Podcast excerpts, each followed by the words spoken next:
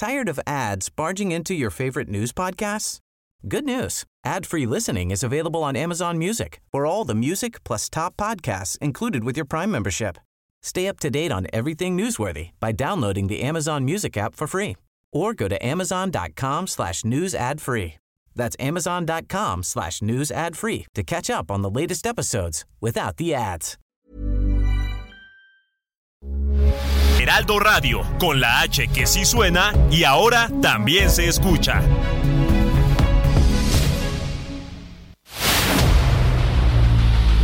El dedo en la llaga.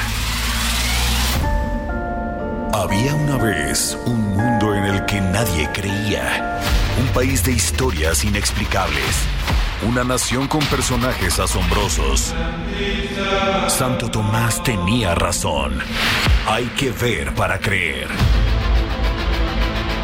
El México increíble, las verdades que duelen, la voz de los que callan, el dedo en la llaga. Infórmate, diviértete, enójate y vuelve a empezar. El Heraldo Radio presenta El Dedo en la Llaga con Adriana Delgado. You said you hated the ocean, but you're surfing now. I said I love you for life, but I just sold our house. We were kids at the start, I guess we're grown ups now. Couldn't ever imagine even having doubts, but not everything works out. No, now I'm out dancing with strangers. You could be casually dating. Damn, it's all changing so fast. Así es la vida, sí. Yeah, that's just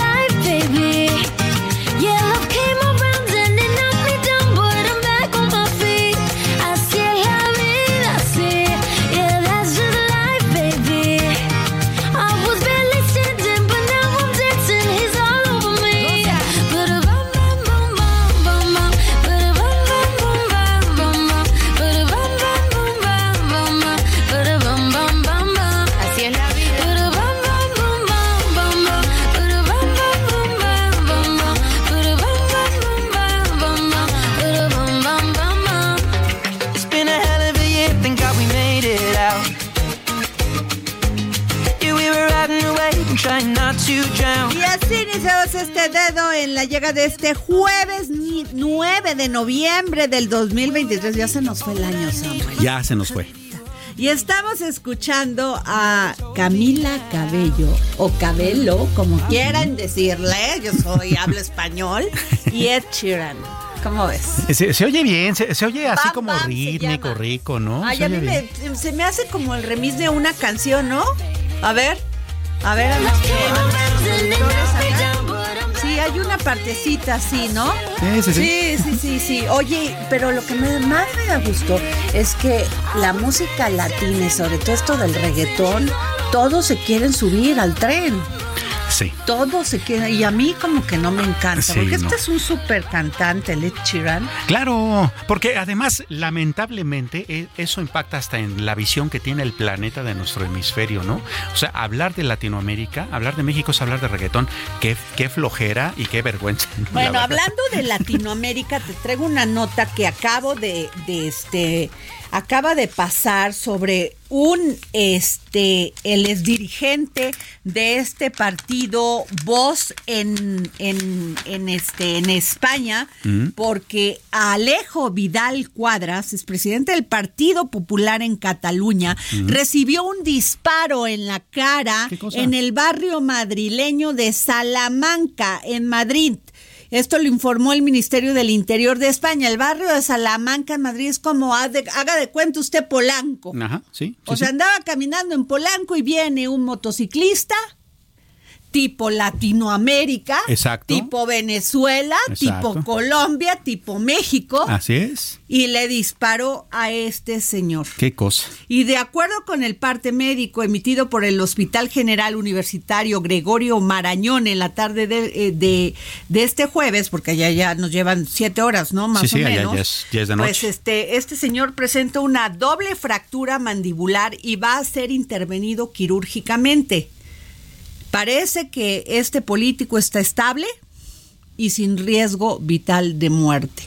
Pero tipo Sí, tipo ejecución de ejecución crimen de la mafia del Sí. crimen organizado en México, donde se les inunda a los españoles este tipo de mafias, adiós, ¿eh? Porque claro. eso no está fácil, ¿eh?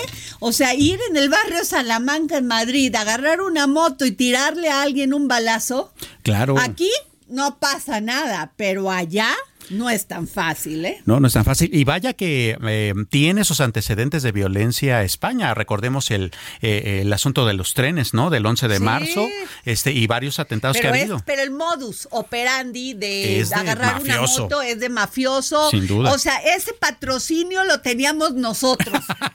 Sí, o sea, sí. el patrocinio de la motocicleta con el con el con el delincuente con la pistola, Sin ese duda. es de aquí, de Latinoamérica. sí.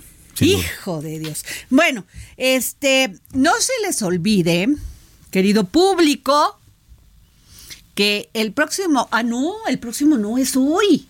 Hoy a las 10.30 de la, de la noche tenemos una entrevista muy buena por Heraldo Claro, Televisión. esta que noche a las mi 10:30. querida jefa Andrea Merlos, que le mandamos un saludo donde quiera que se encuentre, con el senador Rafael Espino de la Peña. Está muy interesante porque el senador es de Morena y fue el que dijo, perdónenme, yo no estoy de acuerdo con los fideicomisos, con la extinción de seis fideicomisos, porque va a afectar la, el tema de los trabajadores y ahí se ven. Y Así yo es. no voy a votar con ustedes. Ah, muy valiente, ¿no? Muy valiente. Y yo le dije, le pregunté, oiga, ¿pero usted no, no siente que vaya a haber represalias por esto? No, pues no sé, así como quiso su cara, así, no sé, pero yo voté en contra. Fíjate, interesante, ¿no? Personas congruentes. Claro. Y este, y bueno, pues no se la pierdan hoy a las 10:30 de la noche por el Heraldo Televisión. Heraldo Televisión. Así es. Y si no tienen tele, pues hasta por internet sale. Así es, por, es por el canal 8 de tele abierta, Abierta, ¿eh? O sea es. que no hay pretexto que porque no tengo inter, este, estos, este, estos, ¿cómo se llaman? Estos, pro- este, que venden sus, sus, eh, Ah, sí, televisión de paga, ¿no? Televisión de paga, no, no, no hay pretexto. Bueno, este, Samuel Prieto, cuéntanos porque hoy vienes con todo. Ah, bueno, déjame echarme dos comerciales más antes Adelante, de irme a adelante. Economía del Terror. ¿Se puede? Sí, ¿verdad? Bueno, en el segundo bloque de este programa voy a tener la entrevista con Ricardo, Ricardo Trotti, director ejecutivo de la Sociedad Interamericana de Prensa. Un tema que a ti te encanta. Mm. Claro. Libertad de expresión Sin duda. o libertad de prensa. Claro. Las dos. Las dos, por supuesto. Bueno. que, que además van de la mano. Así es. Y luego tenemos, este, después de Ricardo Trotti, tengo a Katia de Artigues que nos habla sobre el tema de las personas que más están sufriendo en este momento esta tragedia de Acapulco que no se les ha tomado en cuenta con una insensibilidad terrible, es sin duda las personas que padecen alguna discapacidad. Sin duda, sin duda. A ver, imagínate que tienes a un a un hijo o una madre adulta mayor que no se no puede caminar, ¿cómo lo sacas ante un tema así? Claro, ¿Cómo? Y si estás tú sola con él. por supuesto. Ah, ¿verdad? O sea, es un asunto de vida o muerte Híjole, literalmente. y nadie, el gobierno ha sido terriblemente insensible. Vamos a escuchar a Katia de Artigues y este y bueno, a ver qué les cuento porque tengo eh, están haciendo cosas. Yo ya lo he dicho en este programa y la verdad me cae muy bien la gobernadora de este de Quintan- de Quintana Roo este Mara Lezama, porque fíjense que está, se reunió con el secretario de Infraestructura, Comunicaciones y Transportes, José Jorge Nuño Lara. Perdón cuando me equivoco, porque la verdad no me, no me pongo los lentes por decidiosa. Pero este, y luego como que se me va la letra, Jorge Nuño Lara, para revisar los avances de los proyectos de las obras complementarias del Boulevard Luis Donaldo Colosio de la ciudad de Cancún en beneficio de las y los ciudadanos quintanarroenses, así como de los turistas que arriban al estado. Muy bien, María Lezama, ¿no? Bastante bien. Ha Calladita estado y chambeando duro, trabajando. Claro. Y sin me- meterse en temas de politiquería. Y bueno, Samuel Prieto.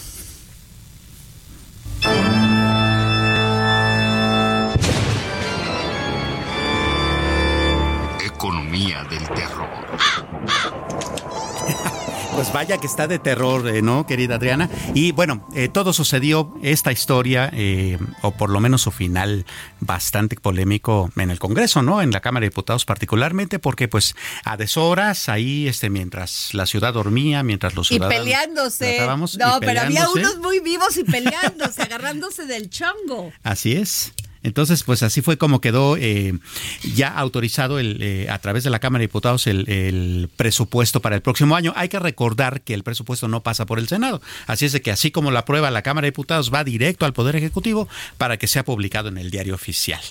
¿Cómo lo aprobaron? Por 266 votos a favor, 204 en contra y una abstención. ¿Y de quién fue la abstención? ¿No sabes? No sé. Ahorita lo Pero ahorita lo investigamos. O sea, ¿qué se aprobó? ¿Los 9 billones? Los 9 billones, incluyendo los 1.6 billones. Que va a ser de deuda. Que son de deuda. Más lo que acabamos de pedir, desgraciadamente por este por este exacto que este era este bono no por este y por todo lo que lo que pues nos van a apoyar pero no es apoyo hay que pagarlo ¿no? Del Banco Mundial por lo del huracán Otis. Sí, sin duda. Es como todo seguro. ¿eh? Es, estos bonos catastróficos son como un seguro, ¿no? O sea, tú pagas tu póliza, pero además tienes que pagar deducibles y tienes que pagar una serie de cosas para que se active, gratis, de que, ay, nos van a prestar, no. O sea, de sin nada y con un interés bajo, quién sabe. o sea, la verdad es que a mí esas cuentas alegres, pero pues bueno, lo necesitamos. ¿Por qué lo necesitamos? Porque sencillamente no, el gobierno federal no quiso sacrificar nada de sus obras. Claro. Prefiere endeudarnos que decir, no voy a hacer tal, tal obra o no voy a hacer tal obra porque, no, porque esa es mi palabra. Tengo que endeudar. Sí, ¿Así es o no? Sí, claro. Tan es así que ayer durante la discusión muy larga que se dio más de más de 20 horas en la Cámara, sucedió un episodio que fue como muy sintomático o como muy ilustrativo de esto.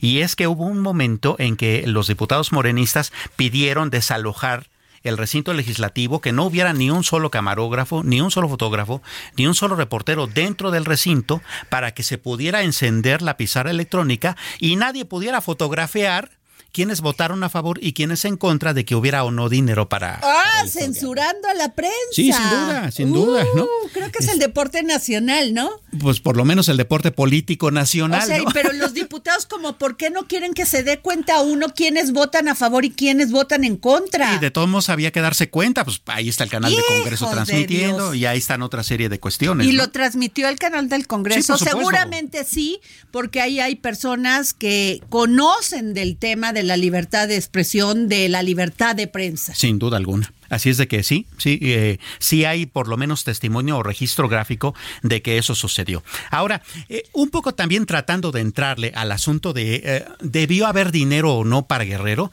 A ver, etiquetar recursos de repente sí parece ser una solución en el sentido de que, ah, bueno, ya tenemos la tranquilidad de que hay dinero específico para atender una emergencia. Eh, pero tratemos de ponerlo un poco en contexto. Es cierto, de repente esas cuestiones eh, dan mucha tranquilidad, pero también crean estructuras burocráticas, ¿no? Claro. Y entonces esas estructuras burocráticas hacen que el dinero vaya escurriendo tan lentamente primero, y segundo, tan ineficazmente que a la hora de, del destino final, que son los eh, damnificados de esta tragedia, pues termina llegándoles muy poquito. Pues claro que sí, porque una cosa, lo que habíamos platicado la vez pasada, y con todo tu conocimiento, Samuel, una cosa es asignar un recurso. Así es. Y otra, que burocráticamente te lo den. Por supuesto.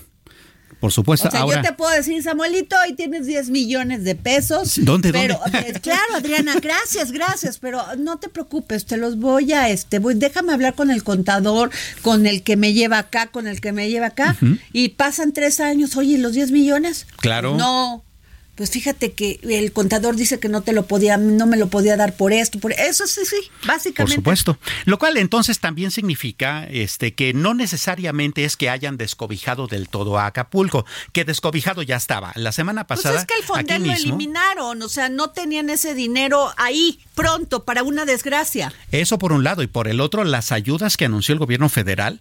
aquí mismo hicimos cuentas, ¿no? O sea, como por ejemplo, eh, a una persona que haya perdido su casa, a una familia que haya perdió su casa, el máximo que le van a dar son 68 mil pesos y hacer una casa chiquita y modesta cuesta cinco veces más. ¿Para Aquí cuántas toneladas de cemento? Para algunas, pero no para construir una casa. Sin duda alguna, ¿no? Eh, lo mismo en cuanto al apoyo para los jóvenes, estos que van a contratar para ayudar a limpiar las cuestiones, pues es una beca chiquita, pero estamos hablando de 10, máximo 20 mil personas y la plantilla laboral en Acapulco que resultó afectada son 330 mil personas. O sea, los apoyos son muy marginales.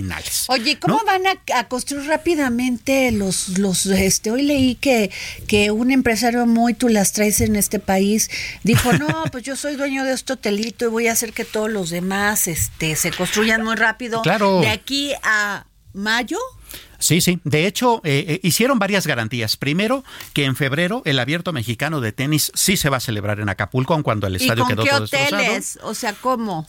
Pues uh, a Río Revuelto ganancia de pescadores. Lo que dijo el presidente fue que habló con una serie de empresarios, los más importantes, y que se comprometieron a que de aquí a marzo y abril sus hoteles estén operando de nuevo. Estamos hablando, por supuesto, de cadenas, ¿no? De cadenas, de estos hotelitos que, que usan la pulserita, ¿no? En donde todo está pagado. O sea, empresas donde sí hay lana y en donde a lo mejor los seguros ayudan por un lado y por el otro, pues bueno, de todos modos hay que recordar que entre los apoyos anunciados también está el asunto de que si tú inviertes ahorita en la zona afectada, en Acapulco, pues esas inversiones las puedes deducir al 100%. Ah, pues bueno, buen, buen, ah, claro, ya, entendí, ya no voy a decir nada porque luego me regañan. Sí, claro, además de que les van a quitar ISR durante el, último trimestre del año, IVA durante el último trimestre del año y van a poder cobrar sus devoluciones más rápido. Y la que más sufre ¿Ves? Ahí aguántese con 60 mil pesitos, no importa. Para, rehacer toda su casa, mientras además consigue una chambita, ¿no? A ver si le alcanza para la palma. Así es. ¿No? Sí, a una palapita. Una palapita.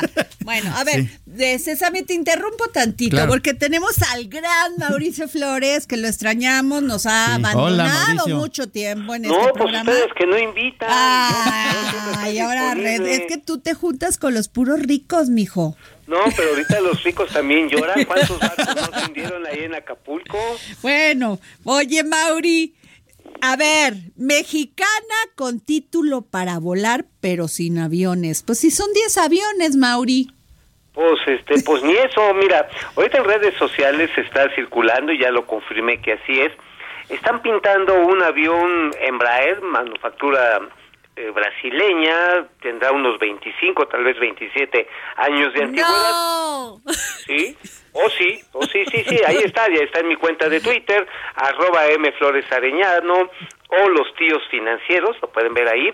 Ahí está la foto, este, esta imagen, ahí nos lo hizo llegar nuestra amiga Jimena, ahí lo pueden checar porque pues le están dando una shineada, una ahora sí es Oye, pues van a agarrar los de Volaris que ya no vuelan, ¿no? ¿Cuáles son los que ya no vuelan? Interjet. Interjet, sí. Interjet, pero esos ya están en el desguace, esos ya se los pero llevaron. Pero no importa, pues aquí se, se, hacen las cosas muy rápido, Mauri.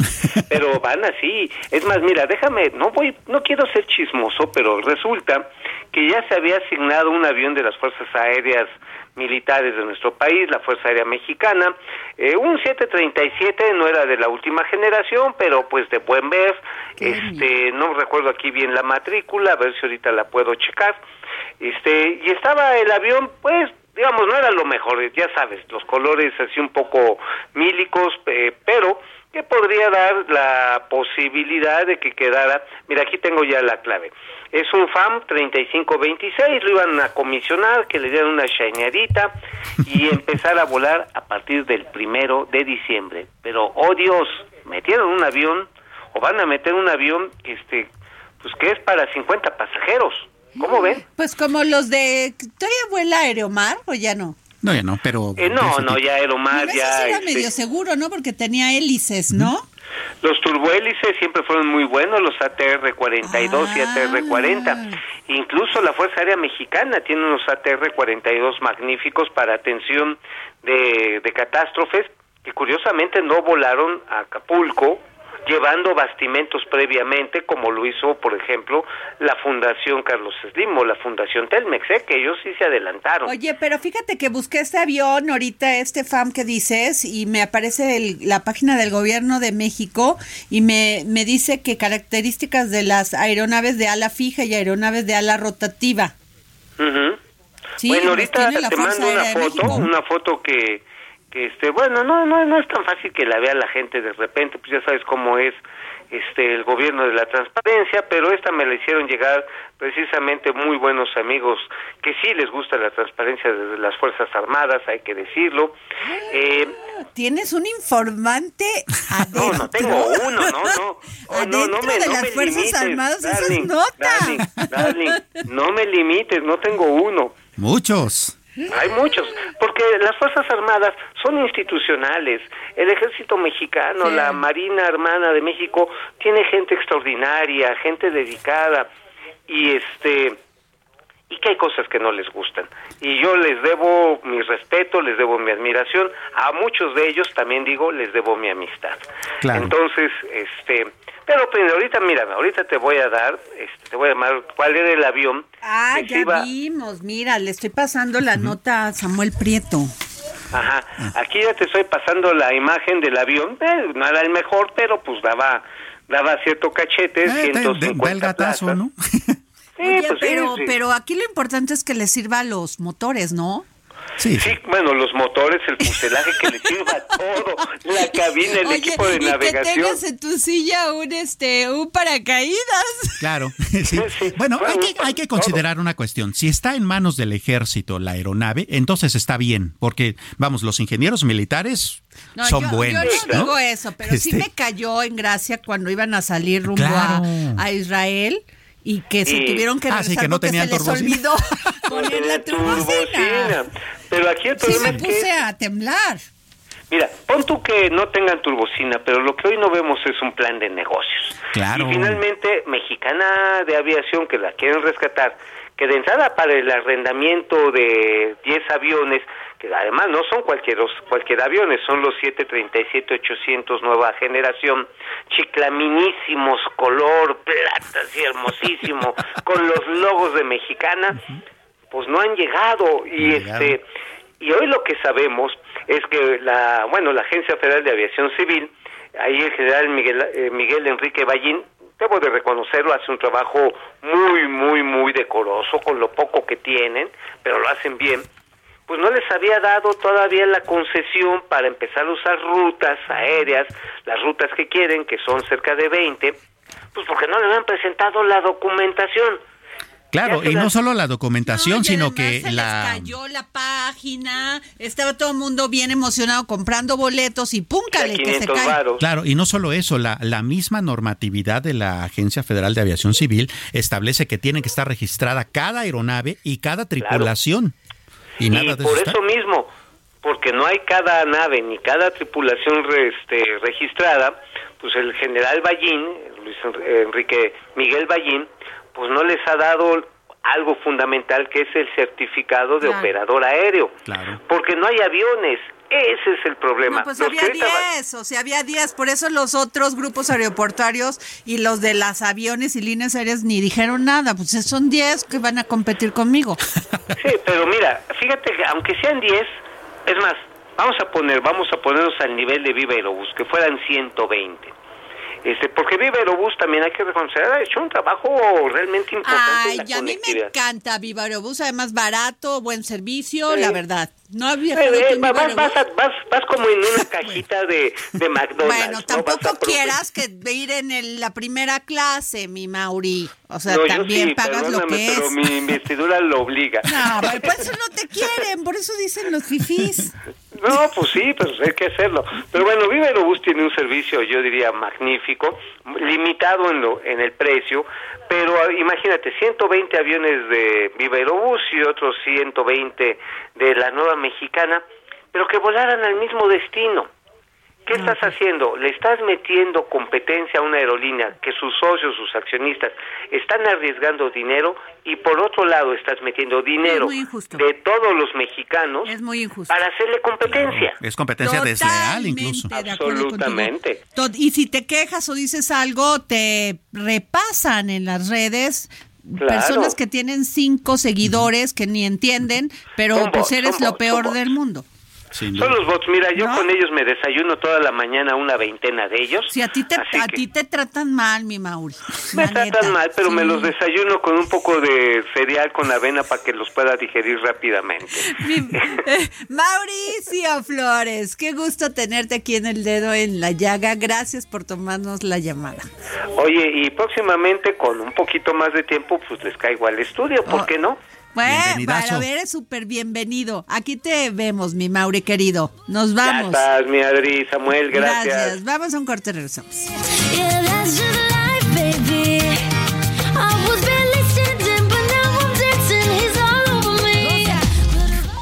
Sigue a Adriana Delgado en su cuenta de Twitter arroba Adri Delgado Ruiz. Además, te invitamos a enviar tus opiniones y comentarios en texto o por mensaje de audio a través de WhatsApp al 55 2544 3334. Y si quieres escuchar El Dedo en la Llaga de El Heraldo Radio, en cualquier momento y donde quiera que te encuentres, descarga el podcast disponible en Spotify y iTunes.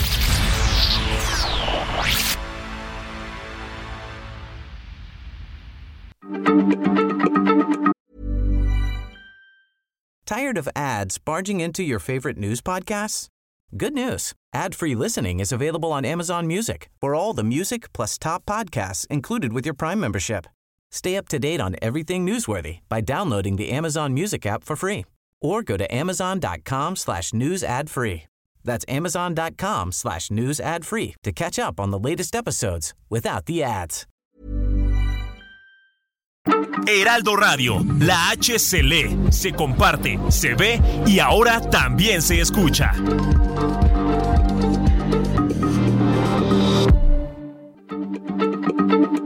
Heraldo Radio, la H se lee, se comparte, se ve y ahora también se escucha.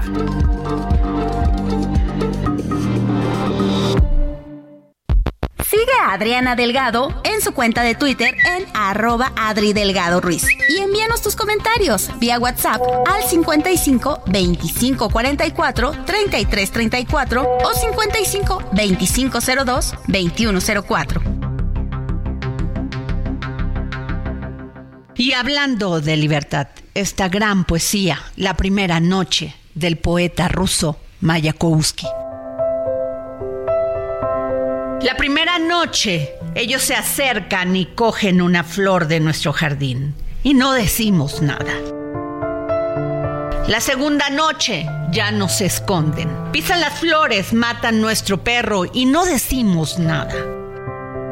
Hasta que un día, el más frágil de ellos entra solo en nuestra casa, nos roba la luna y conociendo nuestro miedo, nos arranca la voz de la garganta y no decimos nada. Y tengo en la línea a don Ricardo Trotti, quien es director de la Sociedad Interamericana de Prensa, porque de este jueves 9 al domingo 12 se va a llevar a cabo la Asamblea General número 79 de esta Sociedad Interamericana de Prensa con el tema El Poder de la Libertad.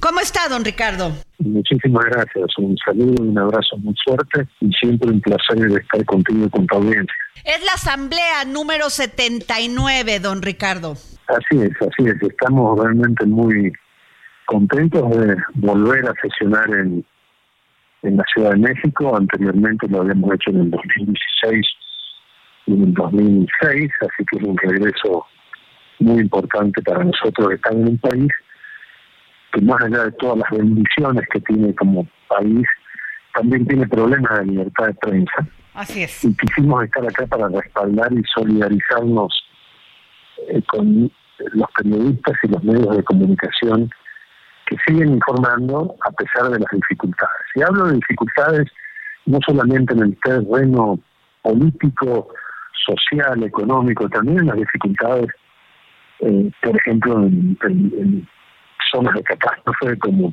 acaba de aparecer en, en Acapulco y entonces donde los medios necesitan eh, poder tener las herramientas necesarias para seguir construyendo información pública y sobre todo democracia. Nosotros creemos mucho en, la necesidad de, la de que exista libertad de prensa para construir democracia, porque sabemos dónde falla la, la, la libertad de prensa, seguramente hay una falla o una disminución del valor de la democracia de un país. Entonces, creo que hasta hace poco no habíamos tenido, tenido en cuenta a México, por lo menos desde hace un año, cuando planificamos esta asamblea, porque más allá de también llegar a México, vamos a contar con todos los informes del país, de todos los países de las Américas, desde Estados Unidos hasta Argentina, Chile, y donde también veremos otros temas que tienen que ver con la seguridad de los periodistas claro. Eh, respecto a la cobertura de protestas sociales, a la relación entre prensa y policía, a la relación de prensa y manifestaciones, gobiernos durante procesos electorales, y bueno, muchos de estos temas que hacen eh, al tema de la libertad de prensa. Don Ricardo Trotti, eh, ¿se puede discernir en la censura como un claro obstáculo en la búsqueda colectiva de la verdad? Sí, totalmente, totalmente de acuerdo. Yo creo que el norte de los medios de comunicación o el periodismo independiente, crítico, fiscalizador, el sistema público de gobierno y de los estamentos de gobierno, eh, la lógica de la profesión periodística hace que uno busque, no que lo encuentre siempre, pero que busque y sobre todo que trate de descubrir la verdad de muchas cosas que la gente en el poder, ya sea privado o público, quiere mantener oculto. Entonces, este, yo llamo siempre que la palabra más importante del periodismo para mí es descubrir. No es cubrir, es descubrir. Creo que la investigación, el periodismo colaborativo, el periodismo de soluciones, son todos temas que nos llevan y nos acercan al periodismo más a la verdad para que la gente pueda tomar decisiones y estar debidamente informadas. Ahora bien, en los últimos tiempos, a todo este problema tal vez político, económico, social de la prensa y la relación con sus audiencias y la relación con los poderes, se suma también otro problema que siempre existió, pero ahora se ha eh, enfatizado mucho por las redes sociales la propaganda política, que, es el tema de la desinformación. Entonces, eh, teniendo en cuenta este disvalor de la desinformación o de la propaganda, la intencionalidad de personas o de gobiernos de idealizar o hacer propaganda o menospreciar la palabra del otro, hace cada vez más relevante al periodismo. Pero bueno, estamos en sociedades totalmente o cada vez más polarizadas, tanto por los propios políticos como la propia audiencia dentro de las redes sociales. Así es. Entonces, el valor del trabajo periodístico es cada vez más importante. A los gobiernos autoritarios no les gusta la crítica. Eh, ¿Hasta qué punto existen límites para la libertad de prensa, don Ricardo Trotti? Bueno, la verdad que existen muchas restricciones límites en todos los países de las Américas, no podríamos dejar a ninguno afuera. Obviamente hay niveles diferentes de obstrucción del trabajo de la prensa o de la verdad que se busca.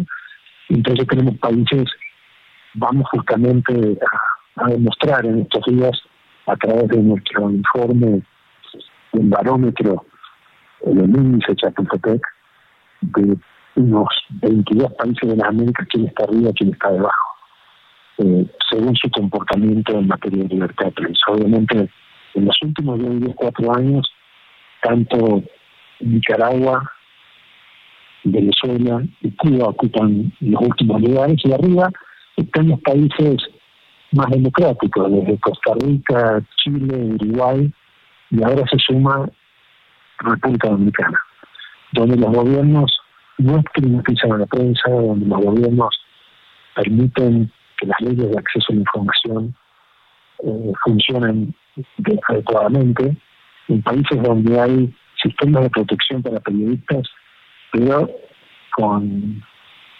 eficiencia, ya sea por que tienen profesionales, investigadores, fiscales, pero también recursos económicos de parte del gobierno para proteger a periodistas, activistas de los derechos humanos, activistas ambientalistas, etcétera. ¿Usted cree que el marco jurídico en el que se encuentran estos países, sobre todo en América Latina, se encuentra eh, porque aquí los periodistas pueden ser sancionados por difundir la verdad o, formular críticas o denuncias contra el poder público? El, problema que lo que vemos que la evolución de las tecnologías y las tecnologías de las nuevas comunicaciones, de la información, va mucho más rápido de lo que se puede ver en, materia de jurisprudencia. La jurisprudencia siempre es más lenta y también lo es el tema legal, la parte legislativa. Entonces, siempre vamos, a partir de que hace una década estamos corriendo con revelaciones detrás de los problemas, no se está haciendo prevención. Entonces creo que pensamos que va a haber un, periodo grande de años donde ya se están tomando muchas medidas, se está creando jurisprudencia por casos que pueden servir de solución para otros y va a tardar años. Pero acá no pensamos que una legislación, nosotros eh, sabemos que ni una eh, legislación ni una buena jurisprudencia van a poder atajar todos los penales que se van a producir con las nuevas tecnologías. ¿no? Así que habrá que tener paciencia, habrá que seguir viviendo en modelos polarizados y los medios tendrán que hacer, también con organizaciones de la sociedad civil, mucha democratización de la comunicación, mucha eh, alfabetización sobre estos temas, ¿no? Porque mucha gente eh, en realidad está bastante ingenua eh, respecto a todas estas mentiras y a todo este cúmulo de desinformación que se vierte en las redes sociales. Los algoritmos, sobre todo de las plataformas digitales, están alimentando de alguna forma la viralidad de discursos que son muy anuentes a mi pensar y no me hacen ver otra parte eh, de la realidad. ¿no? Entonces, creemos mucho en, la responsabilidad de las redes sociales o plataformas para que transparenten sus algoritmos que son los que realmente están desequilibrando muchas veces el control de la información. Don Ricardo Trotti, la verdad os hará libres. Totalmente de acuerdo. Ojalá que así sea y creo que eso es algo desde hace dos mil años que sigue en vigencia y que es parte de la misión fundamental de las periodistas y de los medios de comunicación. Muchas gracias, don Ricardo Trotti. Muchas gracias, director de la Sociedad Interamericana de Prensa, este maravilloso evento. Estás escuchando El Dedo en la Llaga con Adriana Delgado. Y tengo en la línea a mi querida amiga además con un gran respeto por su gran capacidad como periodista, como ser humano y como mamá de Alan. A Katia de Artigues, cofundadora y presidenta de Yo también, Discapacidad con todas sus letras. El grupo de emergencia Otis Discapacidad se ha organizado para ayudar a las personas con discapacidad en Acapulco durante el huracán Otis. Las personas con discapacidad, recuerde usted, son el grupo más afectado, golpeado y olvidado en ya que muchos no pueden llegar a hospitales o movilizarse fácilmente. Y tengo en la línea a Katia de Artigues, cofundadora y presidenta de Yo también, Discapacidad con todas sus letras. Querida Katia. Hola, querida Adriana gusto saludarte. Muchísimas gracias por el espacio. Terrible lo que estamos viendo en Acapulco, todos estos daños, todos estos afectados, pero sobre todo no habíamos reparado en algo tan importante, Katia, y que siempre con tu sensibilidad, con tu gran calidad periodística y con tu gran humanidad nos lo recuerdas la discapacidad. Sí, fíjate que además eh, yo creo que tenemos que hablar de los 47 municipios que fueron declarados zona de desastre por la Secretaría de Seguridad Pública y Protección Ciudadana en Guerrero. No solamente es Acapulco, aunque claro que es el epicentro y donde viven más personas y más personas con discapacidad, pero fíjate que yo también hicimos un análisis del censo 2020 y encontramos que contando todas las estos 47 eh, municipios que fueron declarados zonas de emergencia, hay 459 mil personas con discapacidad en esos 47 municipios. Y como tú bien dices, pues tienen muchas más barreras para acceder siempre a todo, a sus derechos en general, pero en esta emergencia, pues alimentos, a medicinas que necesitan, a aparatos ortopédicos que quizá perdieron o auxiliares como sillas de rueda, bastones, andaderas, y que, por ejemplo, si tú tienes una persona con discapacidad en tu familia, pues no es tan fácil que salgas también a buscar apoyo porque quizá necesitan del cuidado y muchas veces somos las mujeres las que nos dedicamos al cuidado. Entonces, eh, no es una población menor, Adriana. Estamos hablando de 12% de la población global de Acapulco, las personas con discapacidad que están afectadas en esta emergencia. Y este y pues hay que visibilizarlo y hacer llegar apoyos en específico para ellos. Y también seguir insistiendo Adriana en que hay que comunicar desde los medios de comunicación, valga la redundancia, de manera accesible, porque no lo estamos haciendo como gremio, porque siempre olvidamos la lengua de señas mexicanas, por ejemplo, claro. y también de escribir para personas ciegas eh, lo que se dice en la pantalla. Por eso también desde ello también creamos un, un, pues, un programa accesible que estamos transmitiendo ya en alianza con dos medios de Guerrero, el Sol de Acapulco y el Sur. Katia, estoy viendo esta historia terrible de Yadira Citlali Flores Sánchez de la red de padres de hijos con discapacidad en Guerrero y madre de un joven con parálisis cerebral y explicó los retos terribles que viven estas familias que tienen hijos, hijas o familiares con discapacidad y cómo la sociedad civil los está respaldando. En este caso, pues tú a través de esta fundación también. Katia, ¿qué más podemos hacer? ¿Dónde nos podemos dirigir? Nos dices que se está ya visibilizando en estos medios de comunicación, pero si queremos apoyar con una silla de ruedas, si queremos apoyar con otras cosas, ¿qué hacemos? Mira, se creó a raíz de esta emergencia una red que queremos que permanezca para ser visibles a las personas con discapacidad en cualquier emergencia. Se llama la Red Humanitaria de Apoyo a la Discapacidad. La pueden encontrar en Facebook y en Twitter también eh, y bueno, toda la información está ahí también en Yo también. Eh, ahorita tenemos la página caída, fíjate, además que mal, pero estamos publicando en Facebook eh, a, través de arroba yo también, que también es Instagram, arroba yo también hace, perdón, arroba yo también hace, y esta organización creada por más 19 fundaciones u organizaciones o colectivos, más personas, tenemos varias acciones de emergencia. Tenemos cuatro centros de acopio especializados, tenemos una lista publicada ya de cosas que necesitamos para personas con discapacidad en esta emergencia. Tenemos una asociación con Unidos, con Unidos y Fundación Origen para llevarlos a Acapulco y ahí ya contacto con algunas pocas organizaciones de personas con discapacidad que están ayudando a repartir estos insumos. Tenemos unos cuestionarios también para que si son personas con discapacidad o si son organizaciones de personas con discapacidad se registren, nos digan qué les falta y vamos a ver cómo lo logramos. Y hay una cuenta también de una de nuestras organizaciones que se llama Findedis para eh, hacer estas donaciones. Ahorita mismo te la doy.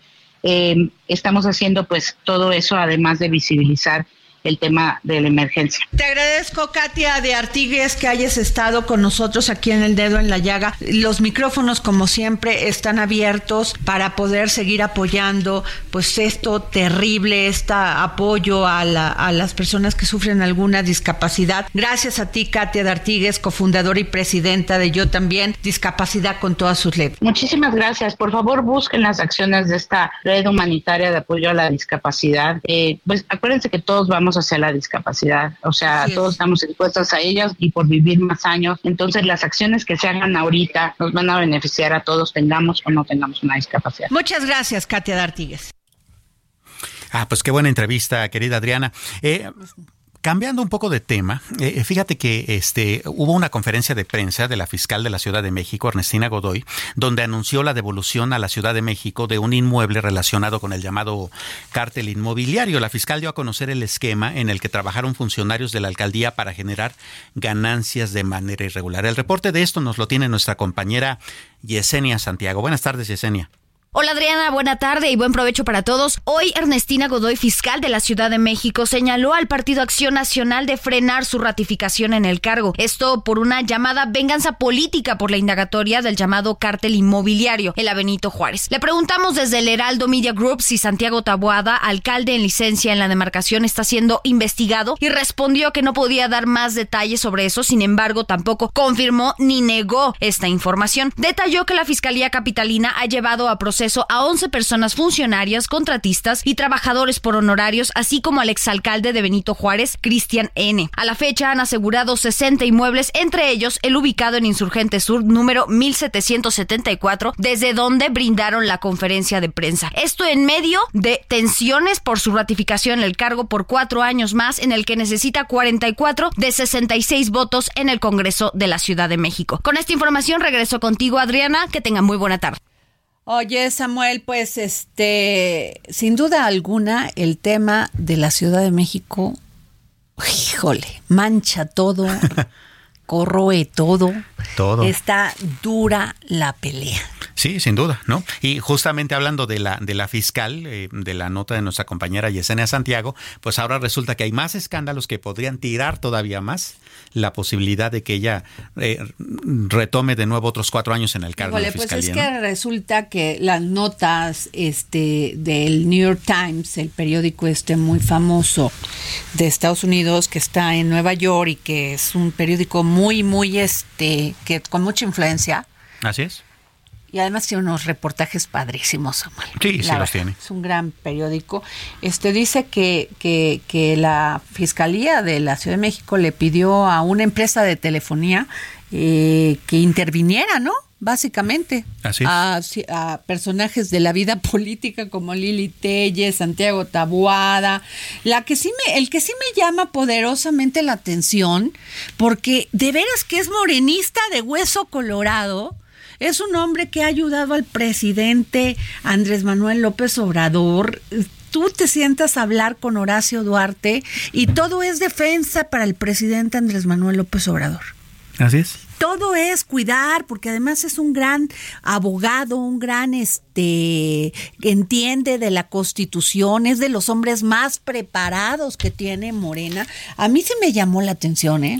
Sí, claro, y pero también entonces eso deja saber que no todo se trata dentro de las mismas filas morenistas de apoyar o no la llamada cuarta transformación, sino que entre ellos también hay rebatingas, ¿no? Y y, y búsqueda de venganzas políticas o qué sé yo, ¿no? En el caso de le dijeron, oye, pues usted no va para la gubernatura de, del Estado de México. Y él asumió muy bien y apoyó en todo a quien es ahora la gobernadora del Estado de México, la maestra Delfina Gómez. Entonces ahí sí hasta me extrañó este tema, pero bueno, pues ahí veremos qué sale más de, de, de estas investigaciones, intervenciones. Para nadie sorpresa, Samuel, la neta. Para nadie. Que andan investigando a todo mundo y que lo andan cableando. Antes te decían cablear, porque te podrían cablear. Ahora, ¿cómo le hacen? No, sí, pues, eh, pues ahora ya todo es más fácil, ¿no? más fácil. Más fácil. Oye, Samuel, y fíjate que hay una encuesta que este que, que se publicó y sobre el, el eh, ¿cómo se llama? el desempeño de los de los este de los, gobernadores ¿Cómo se llama? Es sí. Research. Ajá. Que es una encuesta que hacen mensualmente y de nuevo, por no sé cuántos meses consecutivos, Mauricio Vila está a la cabeza, ¿no? el, el, ah, por cierto, Y va a tener un eventazo, si no es que ya empezó de los chefs, ¿te acuerdas? Sí, claro. Que vino aquí, la Secretaría de Turismo y nos invitó a todos a ir a este gran evento que va a tener a todos los mejores chefs. A... a... ver, mis mí no necesito que me pidas eso compra el boleto ahorita, nada más que no sea por mexicana. Ah, sí, ¿verdad? Pues sí. Yo te disparo todo, como estás portado muy bien. Ay. Sí. Bueno, pues sí, así están las cosas. Fíjate, Mauricio Vila, eh, María Teresa Jiménez, Mauricio Curi, los tres panistas eh, encabezan esta lista. El siguiente arranqueado es de Movimiento Ciudadano, Samuel García, que por cierto ya va a dejar de gobernar su estado porque ya le dio permiso. Ay, y el Chale o el Chale, ¿cómo dijo? Sí, el, eh, ¿Cómo se llama el que mencionaba Samuel García? El Chale. El Chale. Ay, hay un video muy bueno del Chale. Imagínate. Hoy diciéndole, ya pediste licencia, así que adiós. Así es. Y la, y la, el digamos, la primer gobernante morenista en este ranking está en quinto lugar, es eh, Marina del Pilar Ávila ah, Olmeda, que es de Baja California. Interesante. Oye, bueno, tenemos tres pases dobles para el partido de cuartos de final entre Pumas contra Tigres. Tigres. Ay, ¿por qué me ponen ese? ya, ya me saqué de onda. A ver, tenemos tres pases dobles para el, partido de cuartos de final entre Pumas contra Tigres en la rama femenil que se jugará este viernes 10 de noviembre a las 8 de la tarde, o sea, de la noche. Señores, hay que apoyar a las mujeres. Pumas contra Tigres en la rama femenil. Samuel Prieto, ya dos minutitos, aprovecha los corazones. Rapidito, oye, eso de gobernar por decreto de repente es un poco complicado. Fíjate que hay una nueva eh, eh, preocupación en el sector ferrocarrilero y es el hecho de que este, desde el Poder Ejecutivo están planteando que antes del 20 de noviembre se expida un decreto para obligar a las empresas ferroviarias a incluir también vagones este, de pasajeros en sus rutas. Como era antes. Como era antes, ¿no? Ahora, digo, si el ferrocarril dejó de de, tener pasajeros en México, pues seguramente alguna razón hubo. El punto es, eh, ¿Cómo gobernar por decreto puede ser algo importante? Eh, antes habría alguna especie de negociación, de cálculo, de plan de negocios, etcétera, porque hay que recordar que han pasado muchas cosas en el sector ferrocarrilero. La más reciente, y aquí mismo la eh, comentábamos en el dedo en la llaga, fue cuando se expropiaron estas eh, vías de Ferrosur, ¿no? En el sureste, justamente para complementar el asunto del ferrocarril interoceánico, ¿no? Así y está también el asunto de todavía si realmente va a ser rentable y si realmente va a poder funcionar como como se espera el tren Maya, ¿no? Pero a eso también hay que agregarle que pues hay muchos migrantes en esa zona, pues que van a ver bastante bien con buenos ojos ese asunto. La cosa es que sea negocio, ¿no? Pues sí, pero antes que no era negocio, porque eso me queda claro que los este, líderes sindicales acabaron, acabaron con el ferrocarril. Sin duda ferrocarril. sin duda alguna. Pero ¿quién es el dueño de los ferrocarriles? Pues eh, están concesionados a diversas empresas, ¿no? Entre ellas Ferromex y una serie de empresas. Pero este señor que tampoco quiere el presidente Andrés Manuel López Obrador. Exacto. ¿Y que le va a dar, le va a decir que sí o qué? Habrá que ver si, si el decreto lo obliga o no. Eso nunca debió haber desaparecido. Los ferrocarriles, como en Europa, Samuel, pues así se transporta la gente de bajos recursos, de medios y de altos. Así es. Bueno, nos vamos. Esto fue aquí el dedo en la llaga.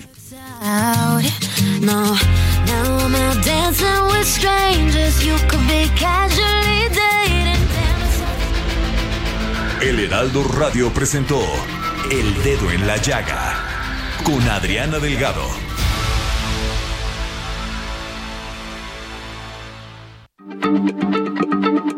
Heraldo Radio, la H se lee, se comparte, se ve y ahora también se escucha.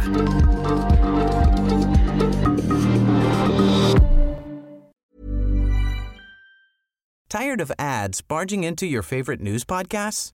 Good news. Ad-free listening is available on Amazon Music for all the music plus top podcasts included with your Prime membership. Stay up to date on everything newsworthy by downloading the Amazon Music app for free or go to amazon.com slash news ad free. That's amazon.com slash news ad free to catch up on the latest episodes without the ads.